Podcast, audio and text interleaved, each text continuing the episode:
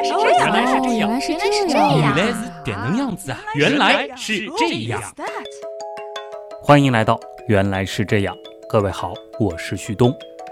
如果是关注刀科学订阅号或者我和紫菱微博的朋友们，应该已经留意到了。这一周呢，我和我的小伙伴们都忙碌在长三角科交会的现场，所以呢，原样的正片啊，只能再一次咕咕咕了。不过好在这周我的电台节目《十万个为什么》呢，是做了一期非常原样的，而且和上周原样的主题相关性极高的内容。那就是请到了两位非常专业的嘉宾，为大家解析了创造历史的全海深载人深潜器“奋斗者号”。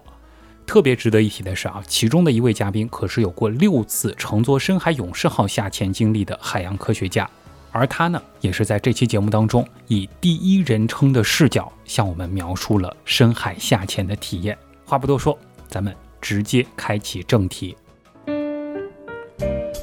今天的话题就是有些朋友非常喜欢的下潜类啊，我们再次要到深海当中去遨游一番了。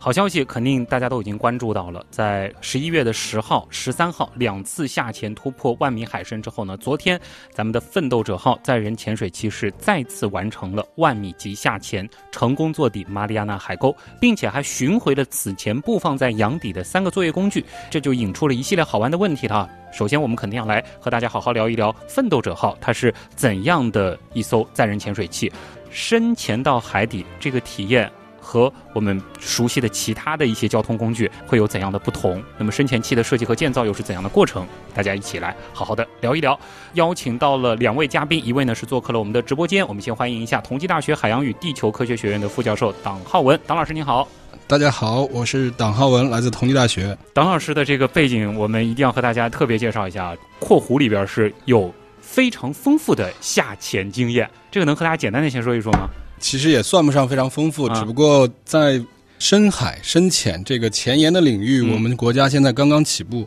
我也是非常有幸参与过六次哦，对深海的下潜的过程，所以相对来说，现在可能算是经验丰富。但是随着我们国家深海科技的发展啊，我相信未来会有更多的人、更多的科学家来进行更多的深潜的科考活动。就是您乘坐的深潜器是深海勇士？对我主要参加的都是深海勇士的下潜，因为它是一个更适合于常规作业的。嗯，因为奋斗者号它本身的设计是要去完成万米海深的下潜。嗯，但是大家也都知道，在全球海洋的大部分地方，其实并没有那么深的地方，只有在马里亚纳海沟挑战者深渊，最近也是大家听说了很多。嗯、所以我们为了完成一些基本的科学的考察和海洋的研究的话。用深海勇士就已经绰绰有余，嗯、就可以完成我们的任务。对，深海勇士的话，大家比较熟悉的是四千五百米，对，它是四千五百米级载人潜水器。所以您是到过四千五百米？我没有去过那么深了，哦、我最深的下潜到大概一千六百米，如果我没记错的话。一千六百米，对，差不多是三座上海中心大厦叠在一块儿，然后插到海里边。也够深了。好，我们来接通另一位通过连线的方式参与我们节目的嘉宾啊，上海海洋大学深渊科学研究中心的机械系统主任设计师罗瑞龙。罗老师您好。哎，徐东你好。我没记错的话，罗老师您是还没有下潜过是吧？哎，我非常的羡慕达老师的这个经历 啊，呃，但是罗老师也有他厉害的地方啊，他是正在参与啊这些深潜器的设计制造啊，主要是机械系统这一块的，而且对整个深潜器的一些这个下潜的原理啊非常的了解，所以两位嘉宾今天应该是非常的互补啊。那我们先来做一个名词解释吧。前面其实我们在新闻当中是提到了，就是奋斗者号它所进行的是万米级海试，哎，这个是一个什么样的概念呢？嗯，万米级海试呢，字面意思就是我们做的任何一个海洋设备，如果它的设计目标啊、呃、是需要万米级的话，它就需要下放到一万一千米这个深度，然后并要要完成之前预设的这些测试目标。嗯，比如之前要说它是要完成拍摄任务，它就必须要完成拍摄任务，然后有巡航、有作业、有其他的采集任务，那必须这些任务都要完成。嗯，这些任务统称就是这这一系列流程都会成为万米级海试。是不是说在万米级海试之前，可能他还经历过，比如说什么三千米级、五千米级？我瞎猜的，是不是会有类似于这样的？然后最后到万米。是有，是有类似于像蛟龙号，它就经历过一千米、三千米、五千米，然后上了七千米这个几个阶段啊。然后这个的话，主要是看看这个团队的人力啊、嗯时间、资金啊各方面吧。这个在进行海试之前，我们先要进行规划。如果我们时间比较充足，资金又很充足，我肯定是希望我能够隔上五百米我就来一次，我我就对我这个系统的测试不是更加的，就是我们担心会少一些啊。但是这个显然是不太现实的，是吧？就有条件的肯定是试的越多越好，而且就不同的深度都来。但是肯定是这个各方面因素所限，我们可能只能挑几个深度来试一试，然后最后去做这个万米级的海试。对，那我们同样会选择整千米。如果我们是目标是五千米，那我们来个一千米，来个三千米，然后下到五千米。也因为其实普通公众会比较好奇啊，这一次的这个奋斗者号，这个达到这个万米海深之后，好像还测了不止一次。这个从测试的角度来说是什么？还有一个小细节，这个稍后其实党老师也可以帮大家来分析分析啊。就是前面也说到了，就他还把这个他前两次布放在海底的这个作业工具给这个找回来。对，因为很多测试任务一次是不能完成的，特别是在第一次下潜的时候，通常不会安排太多的任务，因为这次的任务第一次肯定的首要目标是要完成万米这个记录，就先到这个深度，这是最重要的。如果能够，如果到了这个深度之后，那我们这个把握这些时间，我们看一看能够完成哪些性能指标的验证，是吧？因为我们可能比如像载人潜水器上，可能上面有机械手，是吧？有关通贯导这些东西，那我们得测试这个系统它能不能在万米的深度上正常的工作，是吧？如果还有时间的话，就可以完成一些类似像拍摄、地形测绘、采集生物啊、海水啊、沉积物啊这些，这也算是他的任务书的其中一项。嗯，但是完成这些之后，很有可能，哎，我是不是在此基础上，我还有别的任务可以再去做，然后就更进一步的验证我这套系统确实是不但是可行的，而且是很好的一个性能。嗯，那可能他会安排多次测试。但是这个归根到底还是那句话，还是得看时间。比如像他们现在在这个挑战者深渊这个位置，它海况其实不是很好的，它可能预设了就至少这两项。那第一设是完成到达万米，第二次的话是要进行这个跟着陆器和无人潜水器的联合作业，那就它可能是预设的这个作业目标。这个从设计或者这方面，罗老师肯定是专家了，因为我有相关的经验，我知道。就是刚才主播提到的这个，我们要用潜器下到海底，去找回我们或者说丢失或者是暂时迷失的这个设备这件事情，从下潜这件事情上来说是很难的一个事儿，一个任务，因为和大家想象的不一样，在海底是完全漆黑一片，这是首先，我们能看到在潜器里面能看到的范围，只有潜器的灯光能打到那么几米远，所以。我们想要去找到一个我们不太确定知道它在哪里的曾经的布放的设备，嗯，就需要有非常精确的对地形的认识，非常准确的导航，然后对潜器的动作和它的推进，嗯，在水底的行进都要有非常准确的控制。所以，要完成这个任务是一个很难的事情啊。这也就是为什么在这次他们在挑战者深渊奋斗者号能够找回之前布放的这几个设备，是值得拿出来大家。这个是非常了不起的一个是操作了，是的，很厉害。对，这里其实有一个科普的点，倒是可以延伸一下啊。这个结合一下，因为今年大家其实聊北斗聊的很多，大家都想现在我们北斗的定位能力那么强了，这个是在海面是吧？对，如果真的是到一万一千米，甚至可能就是几千米这样的深度，其实。卫星它能带来的这个定位的没有了，没有没有信号，都是完全没有信号。对，我们在水底下，在潜器里都是接收到的母船上的，就我们叫超短基线的这个定位的信号，以及潜器自己的刚才那个罗老师提到的惯性导航，就是根据它自己的运动的轨迹来测算它自己处于的位置。啊，所以如果没有很好的对地形的了解，海底地形哪里有一个坡，哪里有个坑。以及你自己潜器自己所在位置的准确的定位，你是很难去找到这些之前布放在海底的。即使我们知道它准确的经纬度等等的信息，一旦下去了之后，也是很有可能会找不到。对，因为有的朋友想，这个深潜器嘛，直上直下的。呃，海底的状况并不是那么平静，它不是一个大水缸，你把它扔下去就完了。水里面有很强的水流，会有各种的悬浮的颗粒物会阻碍你的视线等等的。嗯，也有很多，比如说我们现在很多对海里的地形的这个数据是来自于船上扫描得到的，就其实最简单就是声呐的原理嘛。嗯，但是因为透过了，比如说在挑战者深渊一万米的海水，你对那个海底地形的测算是有很大的偏差的。我们经常下去之后，从潜器里面直接测到的水深和我们在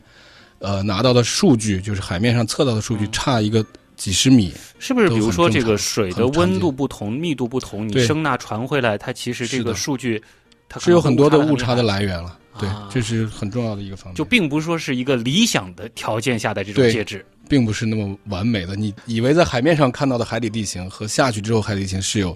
很大的不同哦。所以就是深潜器的这个操作员，他可能记性也得特别好，他得这个对。看到这个地形，基本上就心里有数了。潜航员是非常牛的，就是他们能很清楚的记，如果他们去过一次这个地方，嗯，哪里有一个山，哪里有一个坑，他们都记得。然后，比如说之前看到过的一个。什么很有意思的科学上的点，他们也都会记得。对我跟大家来聊个细节，在这个节目开始之前，跟这个党老师在闲聊的时候，党老师也是提到了一些名词，比如说，哎，正好看到个什么东西在个悬崖那儿，嗯，哎，我恍惚了一下，忽然才意识到您讲的是海底的一些地貌。对，那你们在下面作业的时候，其实也是用类似的就陆地上的一些词语来形容。是的，它其实和陆地上看到的没有什么不同，只不过它是在水里，我们在浅气里面。如果你忽略这个水和空气的密度差异，其实它们是一样的，都是一个流体嘛。我们都是在一个流体里面存在着，所以就是看上去其实也感觉就是在这个贴地飞行的那种。对，是的。哎呦，党老师好像是见过奋斗者，是能不能描述一下？就是因为您比较熟悉的是深海勇士，对，呃，就这两者体型上大概能有多大的差距啊？深海勇士其实相对。比奋斗者要小一半儿，就是一个基本的数字，就是深海勇士的空气中重量是大概二十吨，嗯，奋斗者是三十六吨，所以它的重量就差一倍。而且从它的个头上来说也是一样，就是深海勇士大概长可能有四五米吧，嗯，然后高可能两米多三米的样子，也然后那个奋斗者就也是在这个整个体量上也是要比它大出去一倍的。有机会看到他们两个一起的这个画面的话，他两个的体型差距非常大。不恰当的例子啊，就是说，如果说这个深海勇士是个中巴，那奋斗者可能就是个双层巴士。双层巴士哦，因为奋斗者本身它那个浮力材料应该会是需要更多，所以它有一个很大的额头啊。这个是很明显的一个特征，所以它整个的高度是要比深海勇士要高的。哦，双层巴士，很形象，这差不多是这个块头。大家如果想象一下的话，哎，那么大个这个我们说呃身体，我们人能活动的空间，或者说专业点叫这个载人舱，大概是多大呢？这个就是又反过来了，在深海勇士里，因为它需要下潜的深度比较浅，所以它相对来说那个耐压球的体积是比较大的。嗯。而奋斗者因为下潜的深度更大，它需要耐压的能力要更强，所以它的那个耐压球是更小的。深海勇士的这个活动空间大概有多大？深海勇士里面其实相对还挺宽敞，就是我们两位潜航员和一位科学家。在里面相对来说还可以比较充裕的自由活动空间哦，而不用前胸贴后背这样就全坐在一块儿的。但是奋斗者完全是三个人要肩膀挨着肩膀的坐在一起，大家也可能从那个直播画面上看到，三位是肩膀贴着肩膀，没有活动的富裕的空间了。就因为这个，其实我可以描述一下，我们这个党老师本身其实也算是这个挺比较壮 硕、比较壮硕的。这个我开始还在想，这么小的空间是不是得挑这个特别娇小的这个身形的人可能更合适一些？但起码就是就深海勇士来说不需要。对，哎，这个的话可能得请罗老师来讲一讲呢。就是这种这个耐压舱是不是整个的这个深潜器也算是非常非常核心的这个呃技术点了？它应该算是作为一个载人潜水来说最重要的一点。如果它不是因为有这个人的存在的话，相对来说，无人潜水机它的设计难度就要小很多。嗯，就是因为有人存在，所以为了保证人员的这个生命安全，相应的这个很多系统就要增加了，比如舱内要增加这个生命支持系统，嗯，就是基本的叫供氧。嗯，相应的应急安全的设计也要提高更多的冗余度。嗯。就是万一万一万一真的出问题是吧？赶紧能够就是无论如何能够应急上坡，这个应应急返回水面。对，因为是有人在里面的，人的生命是最重要的、最宝贵的。如果是如果是无人的话，我们可能会更多考虑，比如总体的质量、尺寸。但是如果是载人的话，那就不行了。嗯，包括关通这套系统，就它的声人通信。嗯，那也是我们载人，就是在我们无人的时候，基本上不会去多去考虑的这点内容。嗯，得请下去过的党老师来讲一讲了。就是我们下去的这个过程当中，吃喝拉撒这些事情，是需要这个在这个舱里解决呢，还是说是不能解决的？呃，吃喝可以解决。哦，是可以带东西下去吃的。对我们一般下去都是要保证水下时间超过八小时。哦，这样因为下去包括我们去出一趟海，在海上的时间都是非常宝贵的，所以下去一次都希望能尽量长的在水里面，特别是海底，嗯，去进行科考的作业，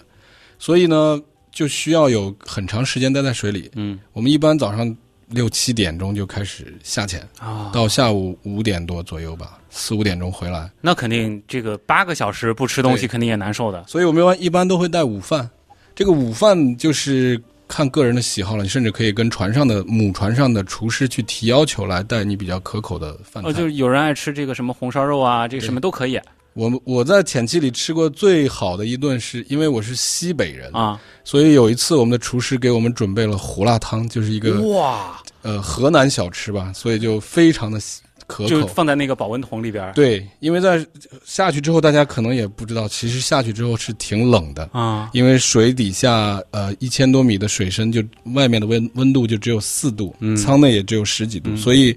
能喝上一口热腾腾的这个汤是非常爽的。我头一回在做《十万个为什么》的时候做的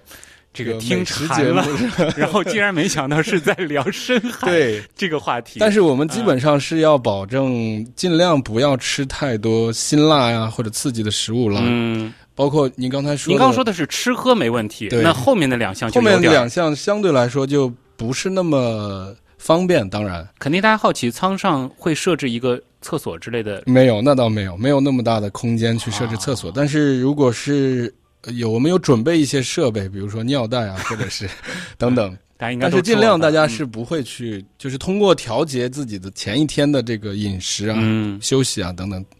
去尽量避免在水下的这个。您刚说就是像深海勇士这样，您一次作业就要这个八九个小时了。对那是不是说这个奋斗者号它可能单次的这个作业时间会更长一些？因为这个感觉上下的这个过程都，这个就是问题所在。如果你要下到一万一千米的这个挑战者深渊，在水中下潜和上浮的这个时间本身就需要花去很多，嗯，所以相对来说，你在真正到海底进行科考作业的时间就更加宝贵。像你们一般下到如果是一千多米的话，这个上下的时间会占掉多少？一千多米就很快了，一千多米大概不到一个小时就可以下到海底。哦，但是像这个到挑战者深渊的底部，对这个奋斗者，我没有直接的了解，但是我听他们就是这相关的潜航员团队聊过，嗯奋斗者设计的时候，它的下潜的速度会比深海勇士更快。嗯深海勇士现在大概一般都是四十米每分钟，嗯基本上，然后奋斗者应该是更多是六十吧，大概啊，是这个样子。对，接下来其实得讲一讲这个耐压舱了。好像有一个这个应该是在高中的时候学过的那个公式，P 等于是柔级 H 吧。嗯，在这个位置一万一千米，这个舱胎要承受的这个水压，这个大概是一个什么样的水平啊？就是一百一十兆帕，每平方厘米上面会承载一点一吨的力。哇，好像有一个这个例子说是什么，一张邮票上面站着一只北极熊，或者是站着这个大象一头牛。也有说法说一个支架盖上面站着一只大象，有这么说法。对，啊好像还有说是一个人什么身上背着多少架飞机什么的，就是这个是一个不可想象的这个一个，反正是各种换算吧，各种换算。压力了。那它是用一个什么样的材料，还是说它更多的是一种结构上的这个设计，使得呃这样的一个载人舱，它能够在那么大压强的这种情况下，依然能够维持里边人的生存？你刚刚提的两方面都有，首先是一个球形的一个结构，力的话，它是各个方向的力都是比较均匀且平衡的。然后另外就是材料，像过去很多的这个像那个万米的有有用过这种钢制的球壳的，嗯，然后但是钢制球壳的话重量比较大，嗯这个对于后面的这个设计就来说，它的重量太大了，嗯，所以相应所补充的这个浮力材料也需要很多才行。嗯，现在常规就是采用钛合金。然后这次奋斗者的话，就根据公开的材料，他们也是为了应对这个万米的压力，嗯呃，在这个原有钛合金的基础上，这个材料的基础上又进行了改进、嗯改型，然后让它本身的强度和韧性有所提高，啊然后既能保持能够抵抗这么大的压力，同时重量和体积又能够保证不是特别的大。嗯，其实还有一个是大家会一时半会儿光看这个外形有点想象不明白的，就是载人舱的部分，它是个这个球形的，但是整个的这个深潜器。它其实造型可以说是个面包状啊，或者说是一个双层大巴状，它好像并不是一个球形，它的这个外壳就不需要耐压了吗？不需要啊，它那个外壳直接直接就是我们那个压力补偿嘛，它就是它外壳前部它其实是有很多蒙皮的，内部它其实也是有海水的，嗯，包括它中部很多的浮力材料也都是接触海水的啊。然后只不过它这次这次的工艺做得非常好，然后那个浮力块之间的空隙非常小，所以看不出来。但实际上它各个面实际上都是和海水直接接触的。就所以其实，在下潜的过程当中，除了这个。载人舱的部分，其实其他的部分里边是通水的。有一些设备，比如像电子舱，嗯，那它就是为了保证内部的电子元件正常的工作，它也是需要耐压的。但是它的这个舱体不会做的像载人球舱这么大，嗯，可以稍微体积小一点，嗯嗯。然后还有很多设备就是直接接触海水，往那个箱体里面，比如像注油啊，然后实现那个内外压力平衡啊，来抵御这个海水压力的。对，一旦平衡了，这个就不需要担心这个部分了啊。壳体会薄一些，但是内部的元件仍然要面临到一百多兆帕的压力，所以内部元件也要进行一个好好的挑选。对，所以载人深潜器或者说是所有的这个深潜器，在这个设计上，呃，首先头疼的一个问题就是耐压，可以这样认为吗？对，压力是我们考虑最多的一个问题。接下来可能还是得请罗老师再和大家来讲一讲呢，就是说这样的载人潜器还有一些其他的哪些点，可能在这个设计上或者说是在建造的过程当中是属于特别挑战技术含量的呢？这里面至少这个深水通信是很厉害的啊，通信，因为深度越大，发出同样的声强，它所需要的距离会更长，然后呢，这个声波的衰减也要更明显一些。海底又有一些各种各样这个浪啊、流啊这些噪声存在，如何能把这些无用信息？剔除掉，然后呢，把一个提取出来，并转化为这个我们可识别的信号，这点是很困难的。嗯，后就是实时的获得这个潜水器的这个实时坐标，嗯，这点是也是要通过这个声学的方式来控制，我觉得这点呢还是比较困难的。其他的，我这个我了解的，我感觉是跟之前交光号的技术方案，呃，大致是相同或者是定的啊。其实刚才是提到了一个细节，呃，就是我们的这个载人潜器。在底部的时候，在一万一千米这样子水平的这个深度的时候，还是需要和我们说上面的母船是要有一个一直的这个实时通信的这样一个状态。它的这个介质是声波还是电磁波？声波，声波。所以其实是会有一个时延，延时会很大，这个延时会很大，因为水中的声速大概是一千四百米每秒吧。啊。那这样子的话，从水下直接这个说一句话或发出一个声音上来的话，得要经过七秒多一点的时间。嗯，所以如果是一上一下，这个像像我们现在做节目这样子的话，听众肯定没耐心了。我说一句话，然后罗老师等七秒钟以后啊，我我我听到了。哎，徐东你继续，这个肯定不行是吧？所以就是他的这个更多的这个沟通或者说是什么，是得看水下的这个团队。他们的一些这个及时的一些决策，包括可能深潜期是不是会有一些这个自主的一些能力？对这个，我觉得张老师应该经验很丰富。这个这个科学家在其中是发挥到一个应该是处于一个指挥者的一个态度吧？你你要告诉别人怎么走。当然是，如我们以这个深海勇士举例的话，像这个三人这样的一个团队在水下大概是怎么样分工的呢？这就是那个问题，为什么要有载人深潜而不用遥控深潜？就是因为。我可以在水下实时的决定我要进行什么样的决策，去到哪里去采什么样的样品，以及去看什么样的东西。这个是无论是在母船上，或者是甚至更远的地方，没办法帮水下的那个去做决策的，因为你在水下看到的那个视野都是很窄的一个方向啊。所以，也许我在左舷看到了一个更有意思的现象，我想要往左转，你在正面的那个舷窗或者是摄像头是看不到的。嗯，所以 在水下，我们都是要去，呃，及时的调整我们之前下潜之前可能做好的这个下潜计划。所以一般来说，三个乘客吧，有一位是主驾，有一位是科学家，另外一位可以是科学家，也可以是一个我们叫实习主驾或者是实习潜航员等等。但如果说是带着科学任务的，通常来说可能会配一个科学家在。对，一般都是要有一个科学家，否则。呃，除了那种工，我们叫工程潜次，就是完全是为了是，就是比如说测试这个设备，对，是这样的。对，所以在水下，科学家是做决策的人，嗯，是决定往哪里走，要现在要做什么事情，而主驾是在帮科学家完成这个任务的那个潜航员，我们叫潜航员或叫主驾。对因为我们现在其实是生活在一个我们说视频直播无处不在的时代，大家好像想当然的会把陆地的这套东西去套到水下。会觉得，哎，像党老师这样的，可以在船上，在母船里喝着胡辣汤，想要的话，可能还可以来碗兰州拉面什么的，呃，指挥一下往那边去走一走。对，这就是一个很重要的话题，就是我们其实已经有很强的这个遥控深潜，或者甚至是水下无人机这种设备，为什么还要去费这么大的力气去做包括奋斗者这样的万米级的潜器？嗯。除了技术方面以外啊，我们做这个潜器可以为我们国家提供很多技术的进步。对，但是要做科学的发现，你没有科学家第一手的去身临其境的那种感受和对这个环境、对海底世界的这个认识，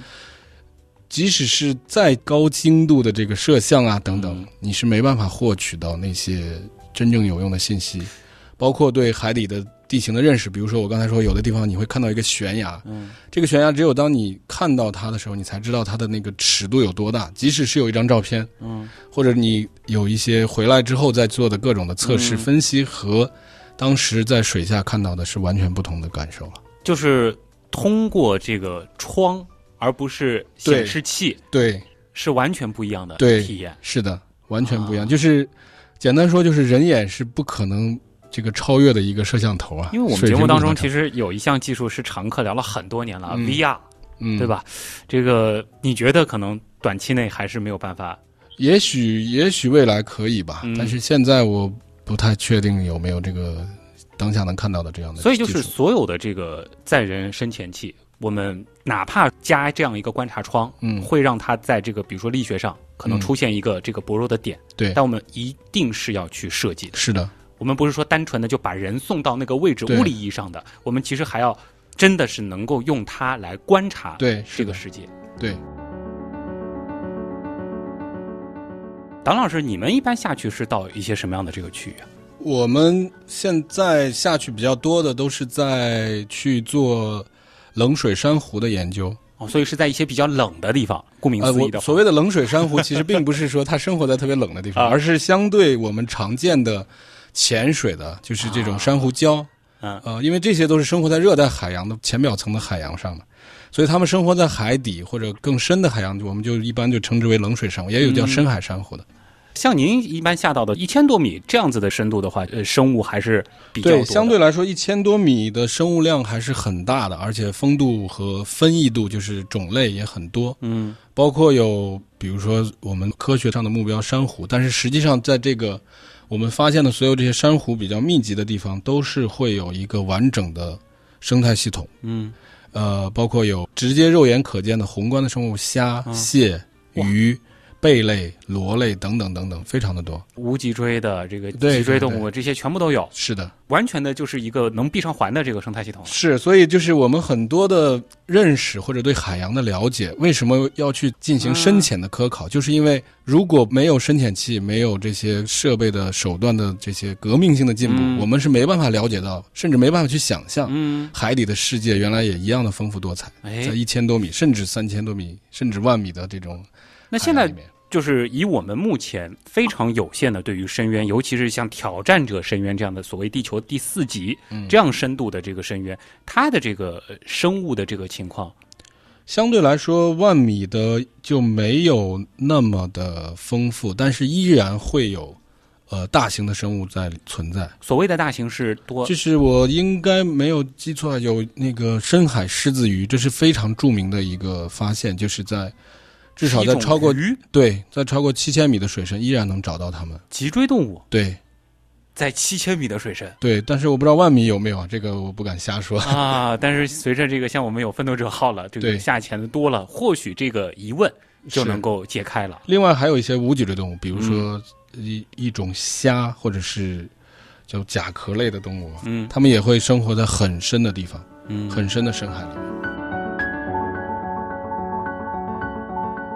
因为今天我们话题的主角是奋斗者号嘛，哎，罗老师能不能和大家来做一个横向的对比？就是奋斗者号目前在全世界的深潜期当中，大概是处在一个什么样的位置？载人的话，咱们国家现在有三台嘛，蛟龙号、深海勇士号，还有一个奋斗奋斗者号。嗯，国外比较出名的还有这个美国有个阿尔文号。嗯，那么它的这个载人球舱的话，目前是还是到四千五百米，那它有些设备已经升级到六千米了。这个从这个角度来讲呢，我们蛟龙号还是很厉害的。但是美国这个阿尔文号，它是科学探险次数是最多的，已经下潜了五千多次，所以这方面我们还有很长的一个一段路要去追赶。嗯，俄罗斯呢还有两个一对双胞胎，都叫和平号，和平一、和平二。嗯，他们也都是六千米的这个层次的。普京就曾经和平一号进行了下潜，卡梅隆也坐着这个号去拍摄泰坦尼克号。然后日本还有一台深海六千五，也是六千五百米级的这个载人潜水器。还有法国一台呢，就是叫做鹦鹉螺号，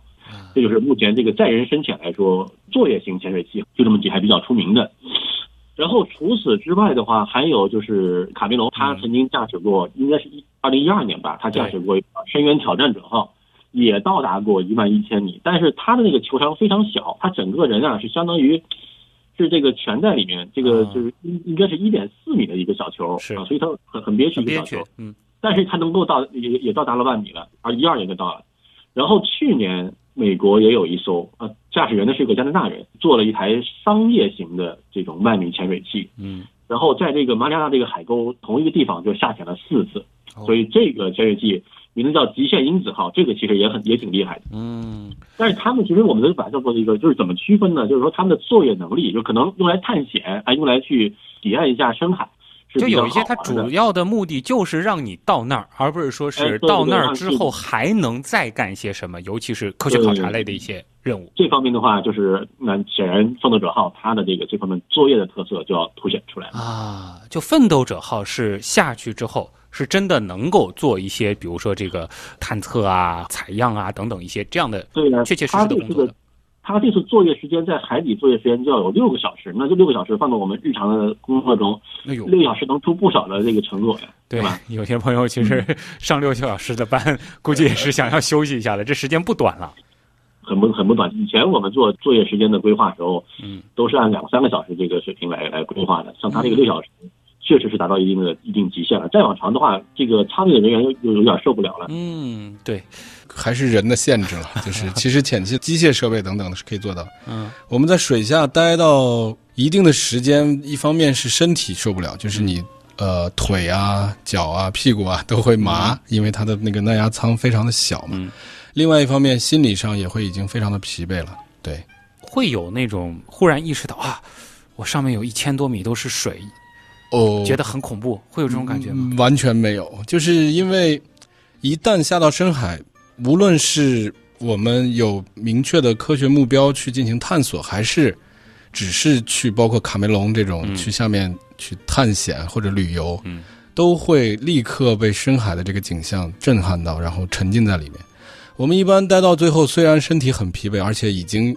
到了这个。确定好的这个上浮的时间，但是永远都是会觉得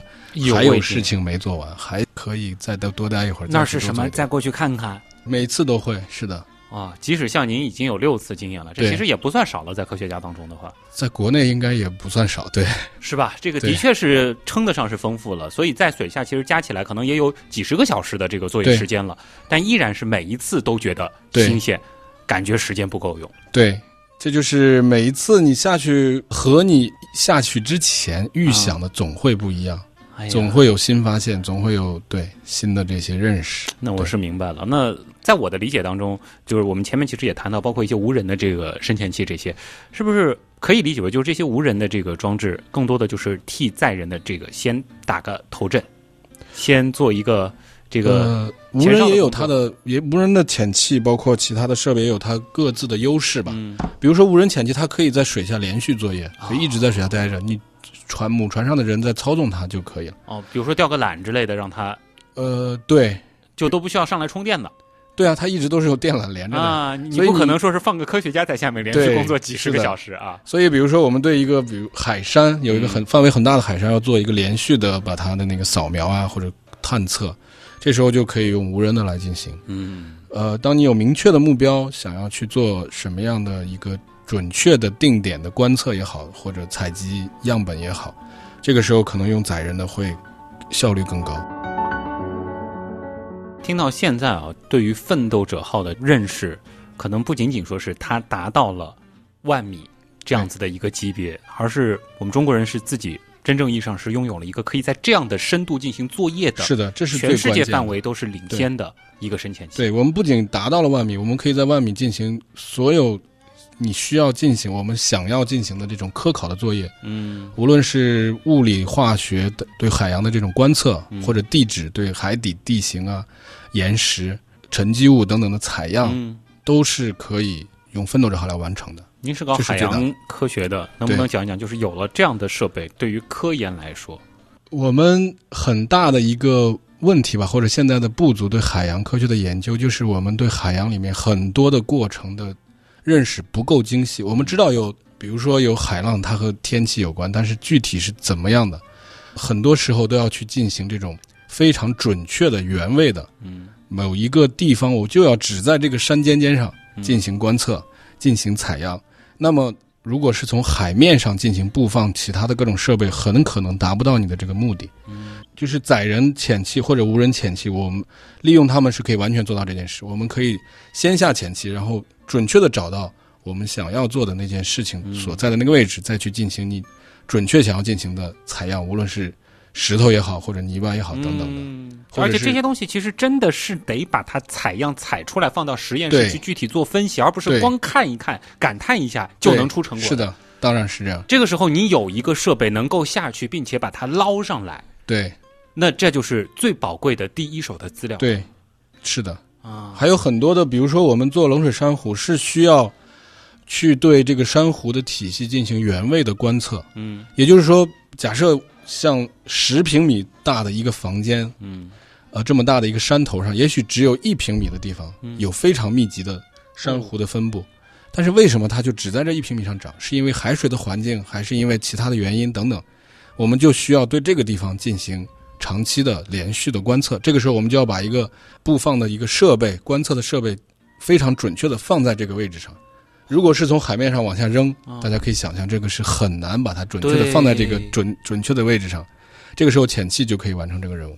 而且你还要这个定期的可能在对下去看，可能每过一年半年要去把它更换，要把它数据收集回来，把它的样品收集回来等等的。这个有自己的的万米级的潜器，这个意义就不言而喻了。是的。呃，可以这样理解吗？就是说，接下来可能对于奋斗者号来说，我们可能听到他的这个消息，就不是说他又一次又一次到达了这个深度，而是可能真的会有科学家在那边带来一些对利用奋斗者号取得的科学上的新突破和新进展。是的，我们共同期待吧。好，今天时间关系，再次感谢邀请到的两位嘉宾，谢谢我们直播间里同济大学海洋与地球科学学院的党浩文副教授，谢谢党老师。也期待您以后啊有机会，谢谢大家，谢谢，可以奋斗者号。好，希望我有机会。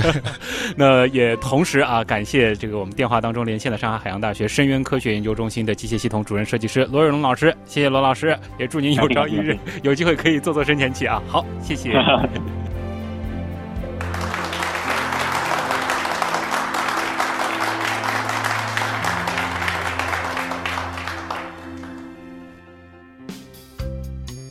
那由于本周又是估了一期正片啊，所以节目最后也不好意思做太多的安利了，只是希望大家可以关注我们的刀科学订阅号，了解节目的最新动态，顺便呢也可以到原品店去逛一逛。当然，如果你不介意的话，也欢迎你为本期节目或者你喜欢的往期节目留言点赞，对我们而言都是非常重要的鼓励。